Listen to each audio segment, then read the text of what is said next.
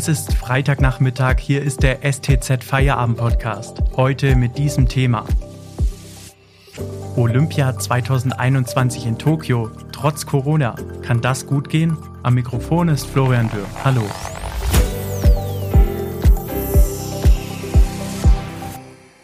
Heute wurden die Olympischen Spiele 2021 in Tokio offiziell eröffnet. Nach der Absage im vergangenen Jahr, jetzt also im zweiten Anlauf. Aber das größte Sportereignis der Welt ist in Japan äußerst umstritten. Darüber werden wir gleich sprechen. Wir versuchen heute aber auch ein bisschen Vorfreude auf das Ereignis zu entfachen. Welche Sportarten sind neu dabei? Auf welchen Sportlern aus Baden-Württemberg und Deutschland ruhen die Medaillenhoffnungen? Und wie und wann kann man die Sommerspiele in Deutschland verfolgen? Über diese Fragen spreche ich heute mit unserem Sportreporter Jochen Klingowski, der uns direkt aus Tokio zugeschaltet ist. Hallo Jochen. Hallo Florian. Erst einmal die Frage, bist du gut in Tokio angekommen? Ich bin gut angekommen. Ähm, ich bin seit Dienstag in Tokio. Ähm, alles hat wunderbar geklappt mit dem Flug. Danach war dann ein bisschen Geduld erforderlich. Die Einreiseprozeduren am Flughafen haben insgesamt sechs Stunden gedauert. Ähm, zwei Stunden später war ich dann im Hotel. und seither läuft aber alles rund und glatt, was vor allem an der bisher wunderbaren und reibungslosen Organisation ähm, hier in Japan liegt. Die Olympischen Spiele sind bei den Menschen in Japan wegen der Corona-Pandemie ja äußerst umstritten. Ist trotzdem irgendwo eine kleine Vorfreude auf die Spiele zu spüren? Ja, das ist eine Frage, die ich leider nur sehr schwierig beantworten kann, weil wir als Journalisten uns hier in einer ähm, Olympiablase befinden und keinerlei Kontakt haben zu, äh, zur japanischen Bevölkerung. Insofern können, kann ich auch nur wiedergeben, was in den Medien hier verbreitet wurde. Und da ist die Skepsis vor den Spielen, ähm, wie Umfragen gezeigt haben, doch sehr, sehr groß. Die Japaner haben die Sorge, dass durch die Olympischen Spiele ähm, die Zahl der Corona-Infektionen im Land sprunghaft, sprunghaft ansteigen könnte. In den vergangenen Tagen gab es ja immer wieder Meldungen über neue Corona-Fälle unter den Athleten. Da stellt sich manch einem die Frage, kann das alles unter diesen Bedingungen gut gehen? Es handelt sich ja schließlich um das größte Sportereignis der Welt. Ja, ob das alles gut gehen kann, ähm, das IOC und die Organisatoren sagen ja, sie hätten alles im Griff, hätten das Maximale für die Sicherheit getan. Ähm, welches Ergebnis da am Ende dabei rauskommt, wird sich, wie wir ja in der Corona-Pandemie gelernt haben, erst in ein paar Wochen zeigen. Ähm, was die Fälle unter den Athleten angeht, ist das natürlich so mit das Schlimmste, was aus Sicht der Organisatoren und des Internationalen Olympischen Komitees passieren konnte, dass es Fälle in dem, an dem Ort gibt, an dem das unter allen Umständen vermieden werden sollte, nämlich mitten im Olympischen Dorf, das ja eigentlich eher einer Isolierstation gleicht als ähm, einer freudvollen Unterbringungsmöglichkeit für die Athleten. Und dass ausgerechnet das Virus an diesem Ort auch schon aufgetaucht ist, zeigt, wie fragil dieses ganze Gebilde Olympische Spiele ist. Zuschauer werden ja angesichts steigender Infektionszahlen in Japan nicht zugelassen. Viele haben aber noch die Bilder der Fußball-Europameisterschaft im Kopf mit Zehntausenden Zuschauern in den Stadien. Der Europäische Fußballverband UEFA hat da ja ordentlich Druck gemacht. Waren volle Stadien nicht auch das Ziel des Internationalen Olympischen Komitees? Ja, natürlich waren die das Ziel oder die Hoffnung des IOC, dass es ähm, zumindest ähm, zur Hälfte gefüllte Stadien gibt.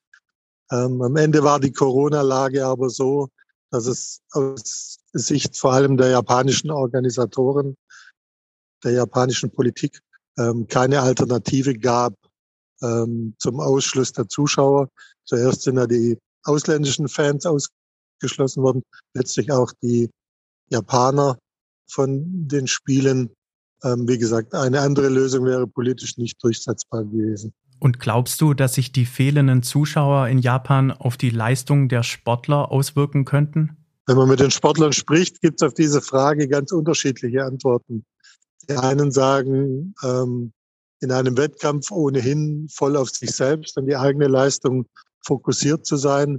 Viele andere, und das ist wahrscheinlich die Mehrheit, sagen aber, dass ähm, Anfeuerung durch Fans, volle Stadien, die Atmosphäre natürlich beflügelt und auch beflügelt zu besseren Leistungen. Danke, Jochen Klinkowski, bis hierhin.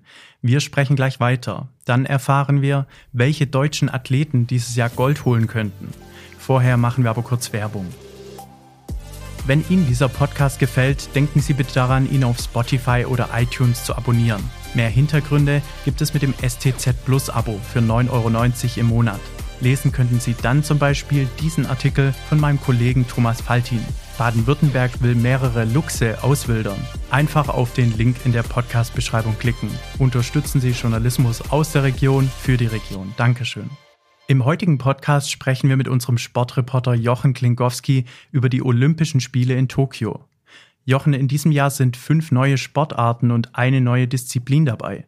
Welche sind das und warum wurden ausgerechnet diese ausgewählt? Die fünf Sportarten sind ähm, Sportklettern, Surfen, Skateboarden, Baseball, Softball und Karate. Und als neue ähm, Disziplin im Basketball ist der 3x3-Wettbewerb hinzugekommen. Ähm, die Auswahl dieser Sportarten ist eine Mischung aus äh, dem, was das IOC will, nämlich die Olympischen Spiele jünger, hipper, interessanter für äh, junge Leute zu machen und den Wünschen der Gastgeber. In Japan ist ähm, Baseball und Softball die mit Abstand populärste Sportart und dass diese Sportart ins olympische Programm zurückgekehrt ist, äh, ja, gewissermaßen ein, der Wunsch der Gastgeber und von Seiten des IOCs ähm, eine Verbeugung vor dem Wunsch der Gastgeber. Die Olympischen Spiele sind ja immer auch die Bühne für die besten Sportler der Welt. Auf welche Stars dürfen sich die Zuschauer denn freuen? Ähm, 2016 in Rio gab es, was die Weltstars im Sport angeht, eine kleine Zäsur, weil damals ähm, zwei absolute Superstars des Sports ihre letzten Olympischen Spiele bestritten haben. Leichtathlet Usain Bolt und der US-Schwimmer Michael Phelps, der der erfolgreichste Olympionike der Geschichte ist. Ähm, es gibt aktuell niemand, der in die riesigen Fußstapfen dieser beiden Superstars ähm, getreten ist. Es gibt aber natürlich auch hier in Tokio etliche hochinteressante Athletinnen und Athleten, die am Start ist. Allen voran würde ich Simon Biles nennen, ähm, die nach Meinung vieler beste Turnerin, die es jemals gab, die hier in Tokio ihren Goldmedaillen von Rio, ja, sagen wir mal vier oder fünf weitere hinzufügen könnte. Schauen wir auf die deutschen Athleten. Wer könnte da denn eine Medaille holen? Ja, Medaillen holen können natürlich viele. Ähm, in Rio vor vier Jahren gab es insgesamt 42 deutsche Medaillen. Ähm, das deutsche Team strebt natürlich an, sich wieder in ähnlicher Größenordnung zu bewegen. Es gibt aber einen Athleten, der offensiv wie kein anderer äh, sagt, dass er hier, dass für ihn in Tokio nur olympisches Gold zählt. Das ist der Speerwerfer Johannes Vetter aus Offenburg und der tut es sicherlich zu Recht. Er ist der Einzige, der in dieser Saison über 90 Meter geworfen hat und das gleich ähm, sechs oder sieben Mal nacheinander. Ähm, alles andere als ein Olympiasieg von ihm wäre für ihn eine Enttäuschung und letztlich eine Überraschung. Und dann gibt es natürlich noch ein paar weitere heiße Anwärter auf Goldmedaillen. Ich würde allen voran Malaika Miambo nennen, die Weitspringerin, ähm, die sicherlich auch sehr gute Chancen hat. Und wer zählt zu den Favoriten aus Baden-Württemberg? Da gibt es zwei zu nennen. Zum einen Michael Jung, den viele für den besten Vielseitigkeitsreiter der Welt halten ähm, und der auch schon in London Doppel-Olympiasieger war, in Rio Gold und Silber geholt hat. Er steht auf der Favoritenliste in der Vielseitigkeit wieder ganz oben.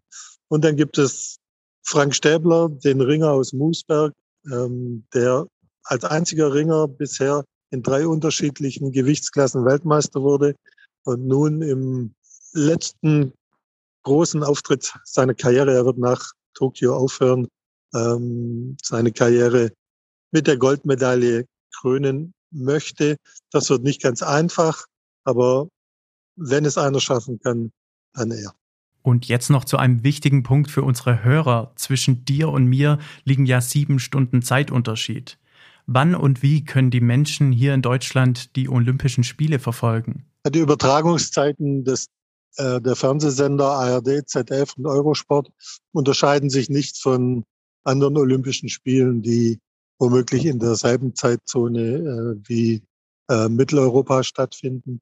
Ähm, insofern kann alles verfolgt werden, entweder live im TV oder äh, im Stream. Allerdings natürlich manches zu eher ungewöhnlichen Zeiten. Zum Beispiel ähm, das Radrennen ähm, der Straßenprofis, die erste Entscheidung hier in Tokio um 4 Uhr deutscher Zeit in der Nacht von Freitag auf Samstag gestartet. Danke für das Gespräch, Jochen Glingowski. Und liebe Grüße nach Tokio. Am Montag gibt's dann den nächsten Feierabend-Podcast. Ich wünsche Ihnen bis dahin ein sportliches Wochenende mit hoffentlich spannenden Olympiawettkämpfen. Tschüss und bis bald.